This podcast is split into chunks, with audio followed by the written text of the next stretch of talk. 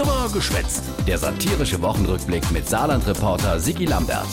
Die Woche wir nochmal. Ministerpräsidentenkonferenz mit dem Angela. Alles in allem war es wichtig, dass wir uns heute verständigt haben. Also unter dem Strich eine sehr wichtige Ministerpräsidentenkonferenz. Ment ach der Regierende von Berlin, der Müller-Michel und der Markus Söder aus Bayern sowieso. Die heutige MPK war ein wichtiger Zwischenschritt. Ja, klar. Und wenn der Söder was sieht, will der Armin Laschet natürlich auch bisschen. Also die Ministerpräsidentenkonferenz mit Angela wäre wichtig gewesen, der Armin, weil schließlich... Haben wir heute analysiert, wo stehen wir und das ist heute gelungen. Ja, bravo.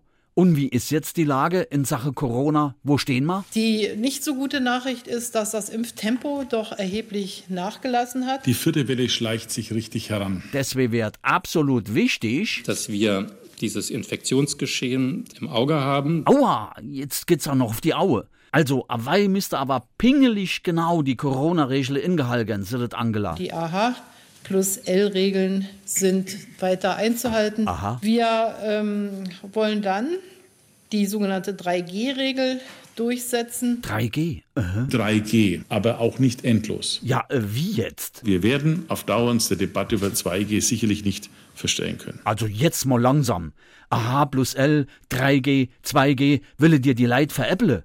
Angela, jetzt mal Fakte. Da wir ein umfassendes Impfangebot jedem Bürger der Bundesrepublik Deutschland oder jeder Bürgerin machen können, äh, werden wir ähm, die kostenlosen Bürgertests für alle mit Wirkung vom 11. Oktober beenden. Aha. Und aus geimpft, genesen, getestet, also 3G, soll im Herbst 2G gehen. Also, dass man bei vielen öffentlichen Veranstaltungen nur noch rin darf, wenn man geimpft ist oder geheilt.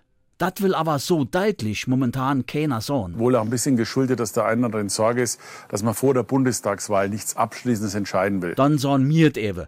Deutliche Einschränkungen ab Herbst für die, die wo sich nicht impfen lassen will. Bund und Länder machen aber Druck. Ist es unfair oder gerecht? Es ist natürlich gerecht. Ja, es ist mittlerweile so, dass sich der Söder auf sei Frau gleich selber die Antwort gibt. Wellet ja sowieso. Nicht alle ganz kapieren. Tja, da hebt er ab, der super Söder, und schickt gleich noch eine verstehrend Botschaft an all die, die wo noch nicht geimpft sind. Also wer wirklich ein freiheitsliebender Mensch ist, dem nochmal die Empfehlung, sich das einfach mal zu überlegen. Heißt übersetzt, wer freiheitsliebend ist, der soll sich gefälligst impfen lassen. Sonst ist nämlich Schluss mit der Freiheit. Also, ich han zwar auch nur sehr begrenztes Verständnis für Impfgegner, aber das mit der Freiheit, das äh, han ich mir trotzdem anders vorgestellt. Komm, ey, geh mir bloß fort.